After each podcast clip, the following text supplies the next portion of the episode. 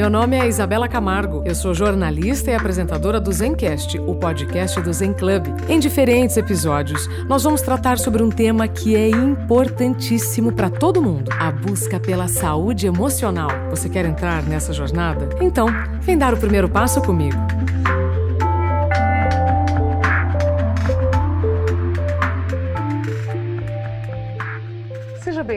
Bem-vindo, ao Zencast, o podcast do Zen Club, a plataforma de conteúdos criada para você pensar melhor, sentir e decidir melhor. Assim, você vive melhor. Tudo nessa vida precisa de uma pausa, não é? E o nosso podcast também está em um momento de intervalo. Mas enquanto isso, nós vamos aproveitar para revisitar as entrevistas mais ouvidas dos nossos 70 episódios. Vamos revisitar então o último episódio gravado em 2020 com a Monja Coin, líder espiritual e fundadora da comunidade Zen Budista. Mas antes, nós vamos ouvir um trecho do nosso papo com o professor e filósofo Mário Sérgio Cortella sobre a importância da mudança e de entender quais são os propósitos em nossas vidas.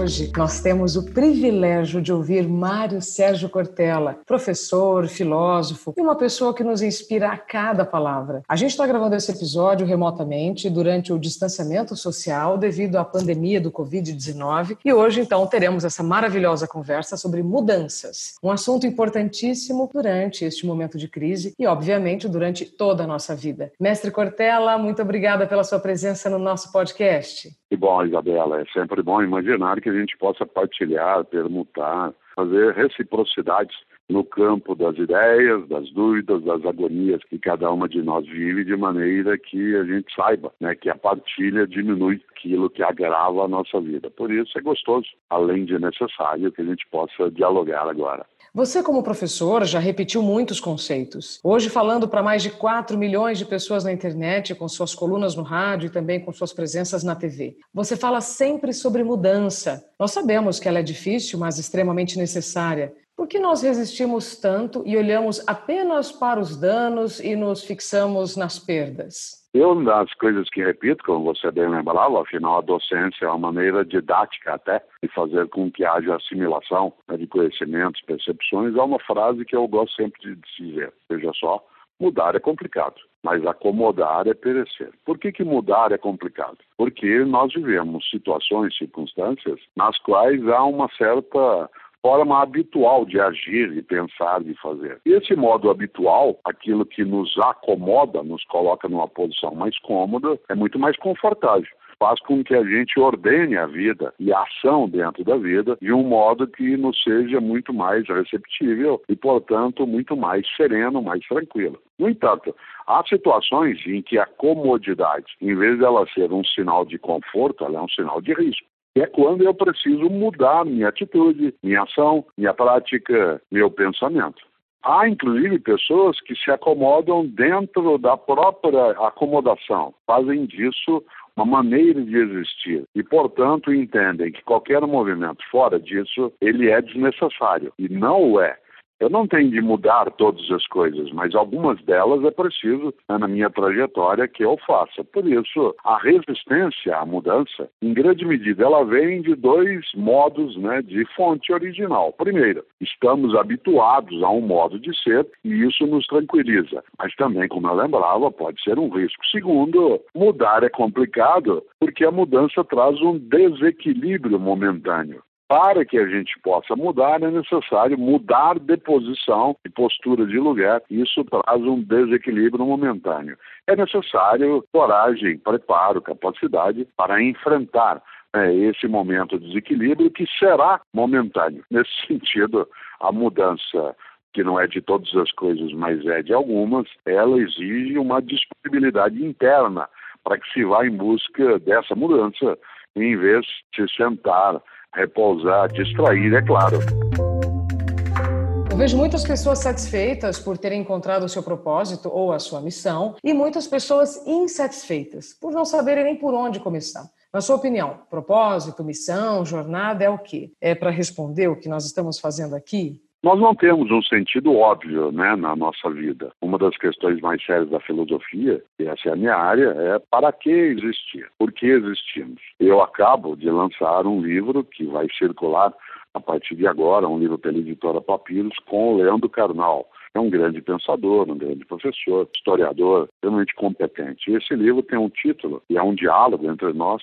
O título do livro é Viver a que se destina viver a que se destina. E ali a gente dialoga em torno exatamente dessa questão. Não há um sentido já escrito, determinado, fatalizado de qual é a razão das coisas que faço. Essa razão, esse propósito, ele tem que ser construído. Cada um e cada uma de nós, naquilo que entende, pode estabelecer o seu propósito. O que não se pode é viver de modo automático, robótico, né, de modo que não tenha-se consciência da razão daquilo, porque se faz aquilo que se faz. É essa é a razão central para que a noção de propósito marque bastante o nosso cotidiano. É, acima de tudo, quando se pensa na necessidade de buscar uma razão, é para que eu não seja dominado pelas circunstâncias, em vez de ser também eu a presença e o protagonista daquilo que desejo. A expressão protagonista é muito importante. Eu ser protagonista da minha vida, da minha carreira, da minha história, da minha saúde, do meu equilíbrio. Isso não significa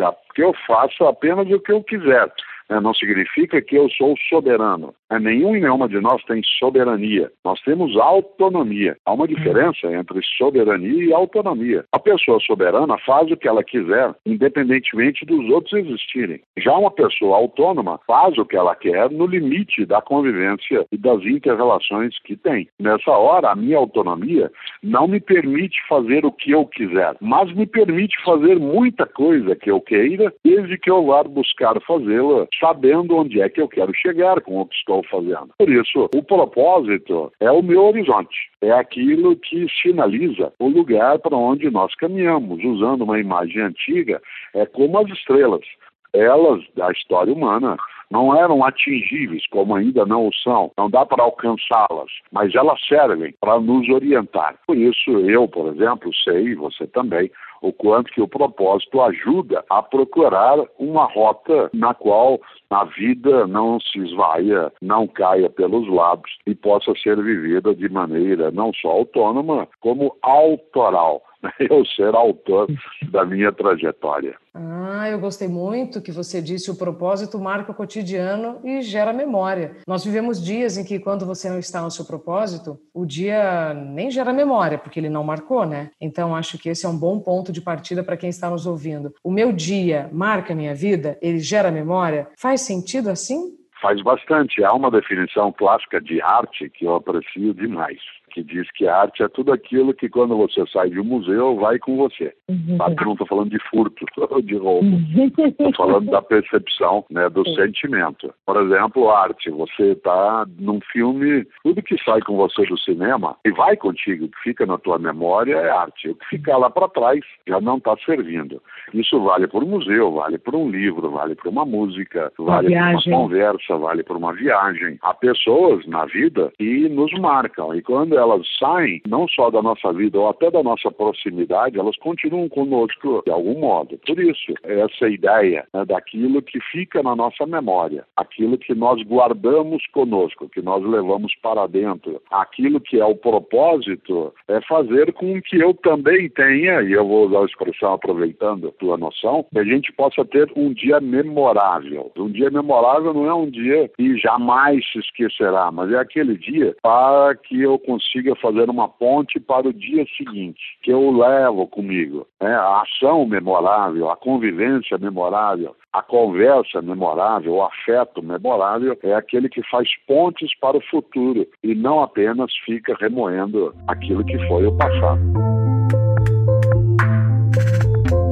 Mais duas perguntas para a gente encerrar. Você mencionou agora o afeto. Como o afeto é importante nas minhas relações profissionais e familiares? Por exemplo, no ambiente profissional, sabemos que determinado nível de afeto pode nos prejudicar. Veja que coisa gostosa. Nós, por exemplo, num ambiente de trabalho, você não tem que gostar das pessoas com as quais você trabalha. Você tem que respeitá-las. O gostar não é obrigatório. Nem na família, por você mencionado, a gente gosta de todas as pessoas. Respeitar é um dever. O gosto, né, no sentido de afeto, ele já é uma escolha, uma opção. A frase clássica, parentes não se escolhe, amigos sim, né, é um indicador dessa direção. Por outro lado, nos locais que trabalho, na família né, com a qual convivo, nos círculos que eu frequento, eu posso procurar estabelecer relações afetivas que sejam marcadas pela empatia e pela simpatia. Embora, como eu lembrasse agora, como eu lembrei agora, não seja obrigatório gostar das pessoas no local de trabalho, é gostar fará o ambiente ficar muito melhor. O afeto,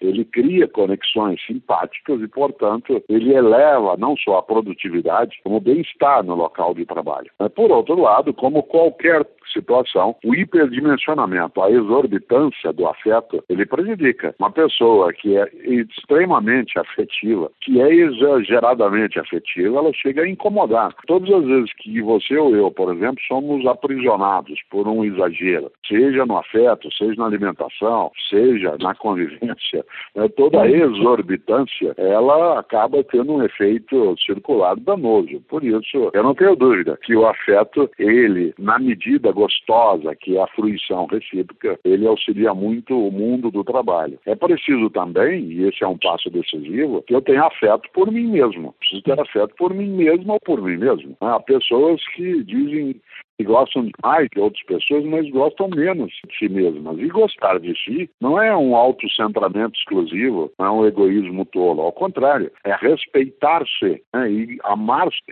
sem que se entenda que essa pessoa que eu sou é a única que existe e, portanto, a minha capacidade de olhar para mim exclui os outros olhares.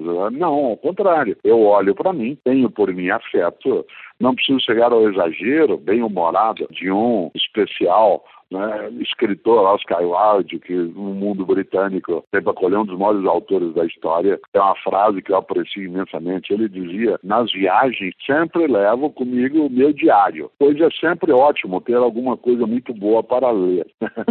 claro que essa brincadeira do Oscar Wilde serve exatamente para fazer humor, mas estar afetuosamente conectado comigo, gostar de mim mesmo, não significa gostar só de mim. Então, o gostar, obrigatório não sendo, opcional podendo ser, se for, tornará tudo melhor. Hum, ou seja, amor próprio não é egoísmo. De maneira alguma.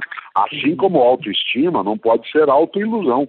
Uma pessoa que tem autoestima não pode se autoiludir. Eu, Cortella, tenho uma autoestima. Eu sei que você, Isabela, tem uma autoestima. Essa autoestima que você tem te levou e te leva a alterar coisas que não te façam bem na tua vida.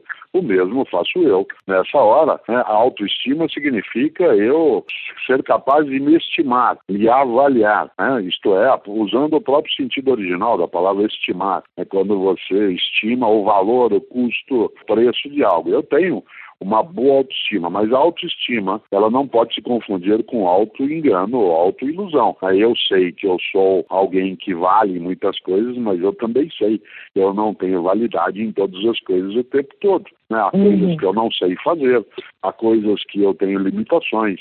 É necessário aliar a autoestima à humildade para ser permeável a outros aprendizados e conhecimentos. Há muita gente e ao confundir autoestima com auto-engano, acaba fazendo mais mal para si e para outras pessoas. É mais ou menos como o elogio. Né? O elogio é importante, mas quando ele não é marcado pela veracidade, quando ele é mera bajulação, faz um mal imenso a quem tem aquele tipo de endereço ali colocado. Daí a necessidade real né, de nós sermos capazes de sermos nos amando, né, nos gostando, não darmos um passo para além daquilo que deveríamos exorbitar.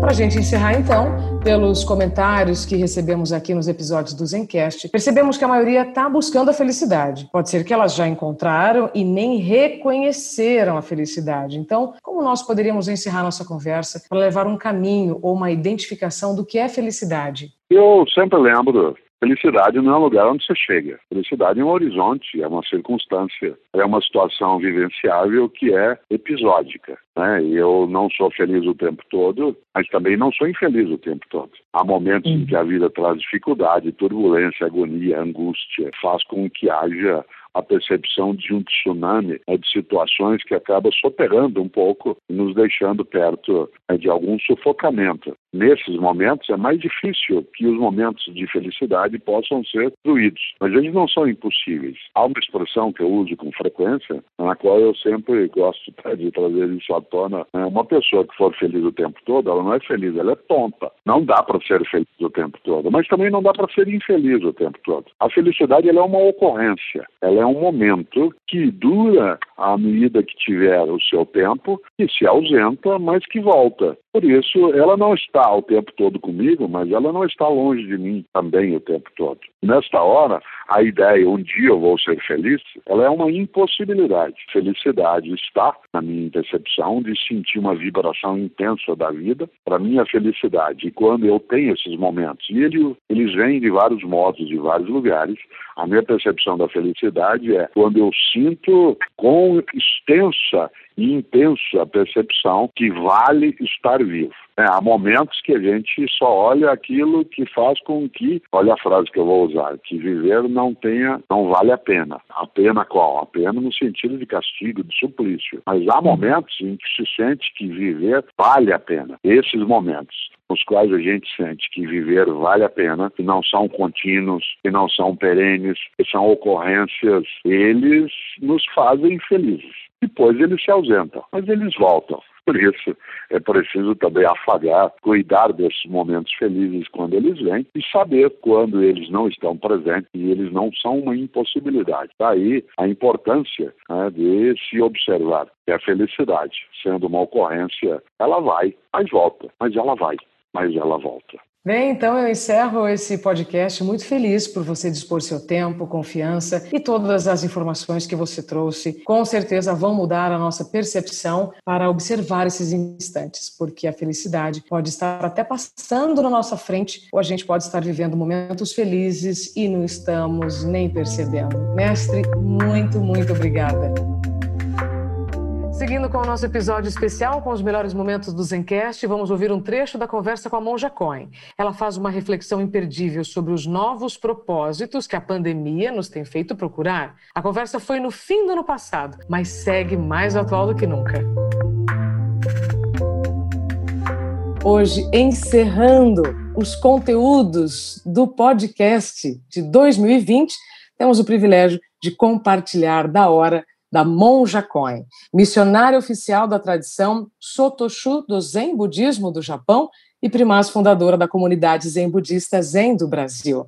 Monja Coen, seja muito bem-vinda ao Zencast. Agradeço muito a você e que trabalho bonito, não é? De levar as pessoas às reflexões de como podemos viver melhor. Parabéns. Monja, estamos finalizando 2020 com muitos aprendizados. Na sua opinião, qual foi o principal deste ano? Bom, eu acho que este ano nós percebemos fisicamente que somos um só corpo, uma só vida com toda a vida do planeta. Estamos todos interligados, intercomunicando. É impossível nos separarmos de qualquer ser, de qualquer forma de vida. Nós somos a vida da Terra, do planeta, em constante transformação. Isso ficou visível, que era uma ideia, uma teoria, que alguns de nós já havíamos percebido e outros que ainda não perceberam, ficou visível. Alguns de nós nos tornamos muito solidários, fizemos o bem para o maior número de seres, outros ficamos mais egóicos, procuramos tirar vantagens, mas foi um ano difícil. Um ano difícil porque estamos acostumados a sair nas ruas e nas compras e trabalhar e ficar, acabar fazendo quase tudo em casa. Escola em casa, trabalho em casa, relacionamento com marido, filho, sogra, enfim, com quem você mora junto ficou muito intensificado e ficou mais difícil, não ficou mais fácil, porque só para sair na rua a gente já se distrai um pouco, né? E não tinha essa distração. Inclusive programas de televisão, eles ficaram, para mim, ficaram parecendo muito antigos, quando não tinham pessoas com máscaras, quando não estavam em isolamento social, todo mundo em festas, aglomerações, como se nada houvesse. E não estou falando que isso aconteceu nesse ano, porque passaram novelas antigas, programas antigos, e não tiveram a oportunidade de fazer um programa do que é viver nesta pandemia, não como uma comédia, mas como um drama, uma realidade de todos nós, né? Então, tudo ficou meio distante. Filmes, mas que filme é esse? Está todo mundo saindo na rua sem máscara, né? Que tempo é esse? Então ficou uma coisa que meio fora. Nós ficamos fora do tempo como ele era antigamente conhecido. Nós entramos numa nova era, a era da máscara, do distanciamento, do lavar as mãos, do tomar cuidado, e mesmo assim compreendendo que há pessoas que são contra isto, pessoas que negam a realidade, que negam o vírus, que negam a necessidade desse cuidado. Então, tudo isso fez parte. Difícil, acho que difícil para todos nós, teve várias fases diferentes. A fase inicial daquela surpresa de você acordar de manhã e estar tá tudo quieto, e você se lembrar, nossa, ninguém está nas ruas, está tudo parado, tem um vírus perigoso aí, né? Depois vai se acostumando, começam as pessoas a sair na rua, o contágio vai aumentando, as mortes vão aumentando, as covas vão sendo abertas nos cemitérios. Então foi um ano muito, muito, muito difícil, muito sofrido, muito doloroso e está acabando. É, e o ano acaba, como tudo que começa termina. Isso é um ensinamento de Buda. Tudo tem começo, meio e fim. O ano termina, mas os nossos cuidados não terminam. A vacina, eu acho importante as pessoas lembrarem-se disso, né? A vacina não é a cura. A vacina não é o fim da pandemia, não. A vacina vai fazer com que as pessoas que, que tomarem as vacinas tenham anticorpos, células de autoproteção, mas não significa que o vírus vai ser morto, ele não vai ser morto ele vai estar circulando. E algumas das vacinas, elas nos dão 60% de proteção. Embora Sim. diga que 97% das pessoas estarão protegidas, essa proteção de 97% de gente significa que cada um vai ter protegido cerca de 60%. Então, é como vacina de resfriado mesmo. A gente pega o resfriado, só que não vai morrer do resfriado. Ele vai ser mais brando, mais leve. Então, o cuidado continua. E vocês imaginam quanto tempo vai demorar para a gente vacinar a população do planeta? Então, provavelmente o ano de 2021 vai ser um ano de vacinação. E um ano de vacinação, um ano de máscara, de distanciamento social, sem aglomerações, lavando muito as mãos e trocando de roupa quando chegar em casa. Então, Exatamente. Higienizando tudo. Então, o que nós aprendemos este ano vai ser um contínuo no ano que vem com mudanças, claro. Bom, já fisicamente limitados, mas mentalmente não. E para o mental fluir e nos conectarmos, ele precisa estar, porque na garupa de uma moto a gente não vê a paisagem, a gente só passa por ela. Né? Para quem está nos ouvindo, Monja, está sentindo nas suas células que precisa começar a meditar, começar a se amar pela meditação, eu sei que eu já lhe perguntei isso, devem lhe perguntar isso todas as, as gravações, mas para quem ainda resiste à ideia do amor próprio pela respiração, como que nós podemos então começar é, neste finzinho de 2020 já incluindo a meditação na nossa vida? Olha só, se vocês nunca fizeram nada e quiserem fazer comigo, no dia, no dia 31 de dezembro, às 11 da noite, eu vou começar uma meditação que vai até a meia-noite. Mas é assim, Vamos fazer uma coisa mais simples primeiro. A gente senta da metade para frente da cadeira, pés em paralelo no chão, sinta seus pés bem pousados no chão, as pernas não ficam grudadas, né? eles estão na altura, na direção dos seus quadris. Aí quiserem pôr as mãos no que chama mudra cósmica, a mão direita embaixo, a esquerda em cima, e os polegares tocam bem de levezinho. E ela vai fazer uma elipse e vai pousar no seu colo os dedos mínimos de encontro ao abdômen. Perceba o ombro um pouquinho para trás e para baixo, o que abre o diafragma, importante para a respiração. E nós vamos fazer um exercício básico, não é meditação ainda, é preparação para meditação. Chama-se respiração consciente. Ouça bem, a inspiração é passiva, a expiração é ativa. Quando falo que inspiração é passiva, você observa que quando a caixa torácica se expande, o ar entra é simultâneo. Haverá uma pequena pausa, isso já é ativo. Você escolhe fazer uma pausa pequena. E a expiração, você vai tentar fazer o mais longo que puder, puder o mais suave que puder, e vai abrir a glote, que é um, uma glândula que a gente tem aqui na garganta, de forma que faça um som, um sonzinho assim, ó. Mas isso é bem devagar, bem longo. Vamos experimentar. Inspiramos. Procure esvaziar todo o ar de seus pulmões. Perceba que no final da expiração há uma contração no baixo abdômen. Você não força, ela acontece. Então não tenha pressa de expirar, é bem devagar, bem suave. Vamos de novo, inspiramos.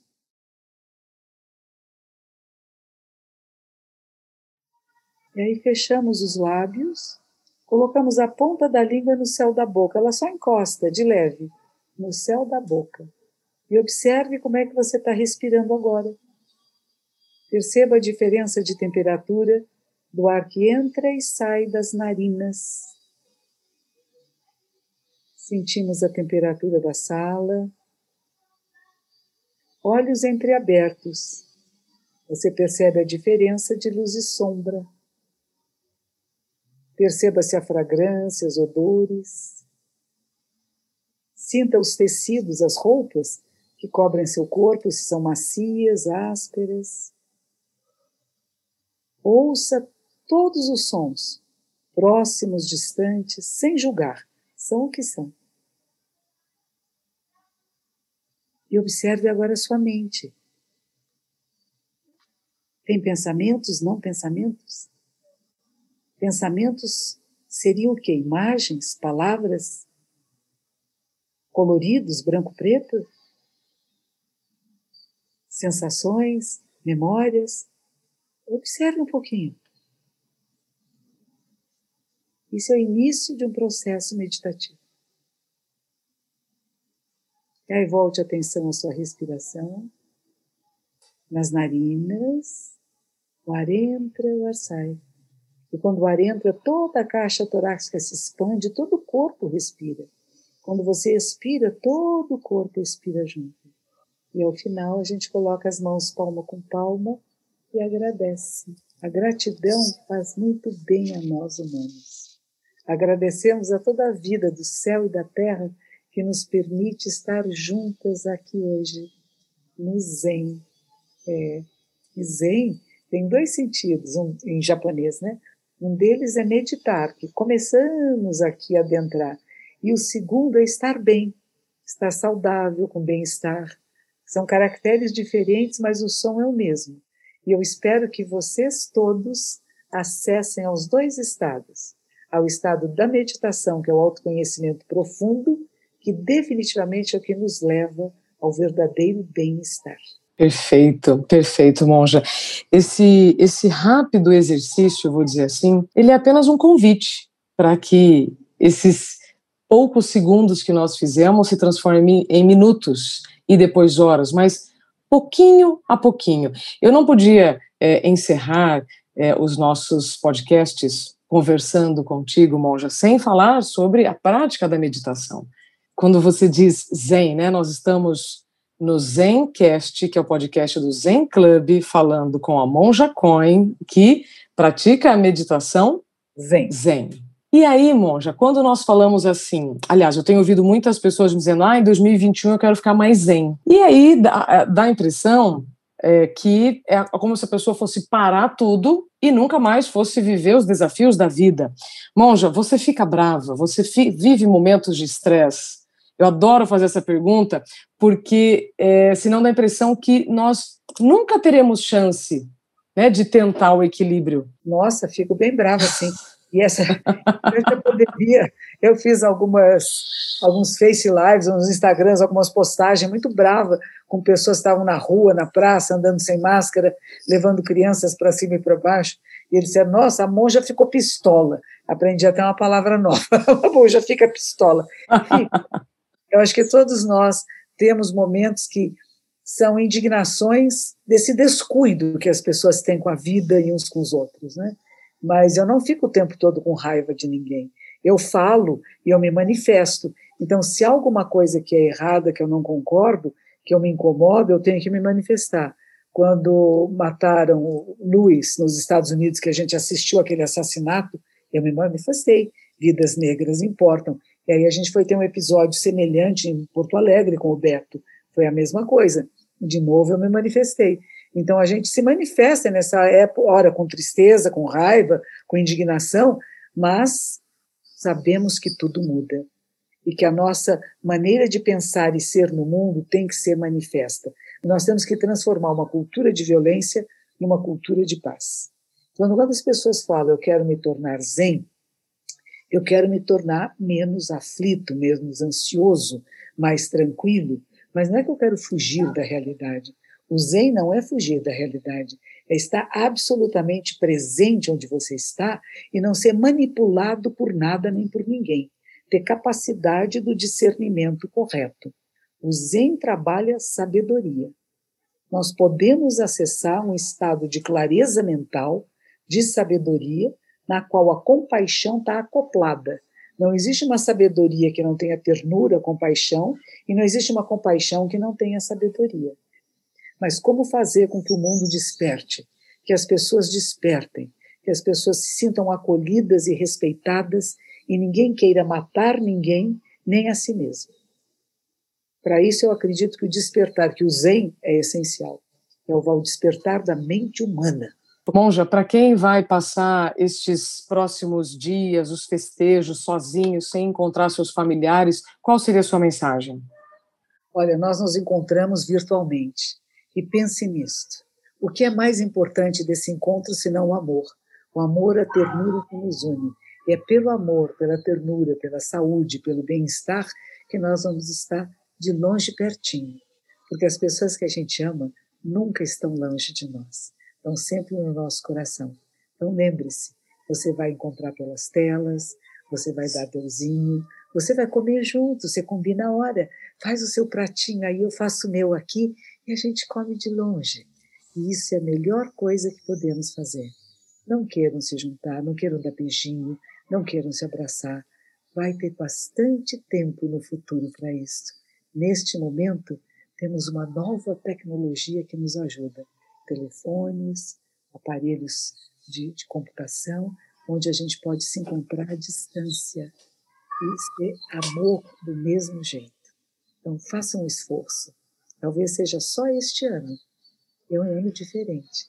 E quando a gente puder se encontrar, lembre-se, os primeiros beijos só na nuca, hein? Nada de.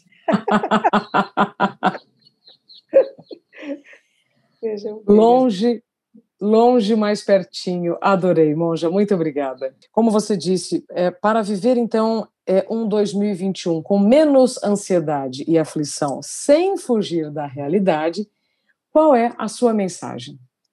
Respire conscientemente. A gente fez um pequeno exercício aqui com vocês.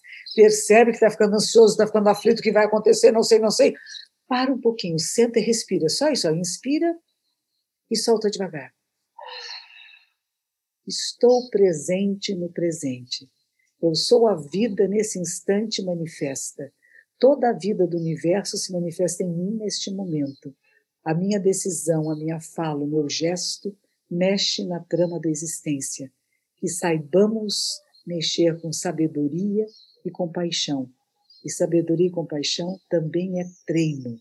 Comece a treinar hoje, que esse ano pode ser maravilhoso se nós o fizermos, se nós tivermos a capacidade de fazê-lo cada dia melhor que o outro. Vai depender de cada um de nós. Respire. Vou encerrar, Monja, com uma frase que está no seu Instagram: que sejamos todos infectados pelo amor, pela ternura, pela sabedoria e pela cura. Muito bom poder ouvir as reflexões do professor Cortella e da Monja Coin, não é? E que tal aproveitar para escutar alguns dos 70 episódios já gravados do Zencast? Ouça todo o nosso acervo no seu tocador de podcast favorito. Aproveite, eu te espero no próximo episódio.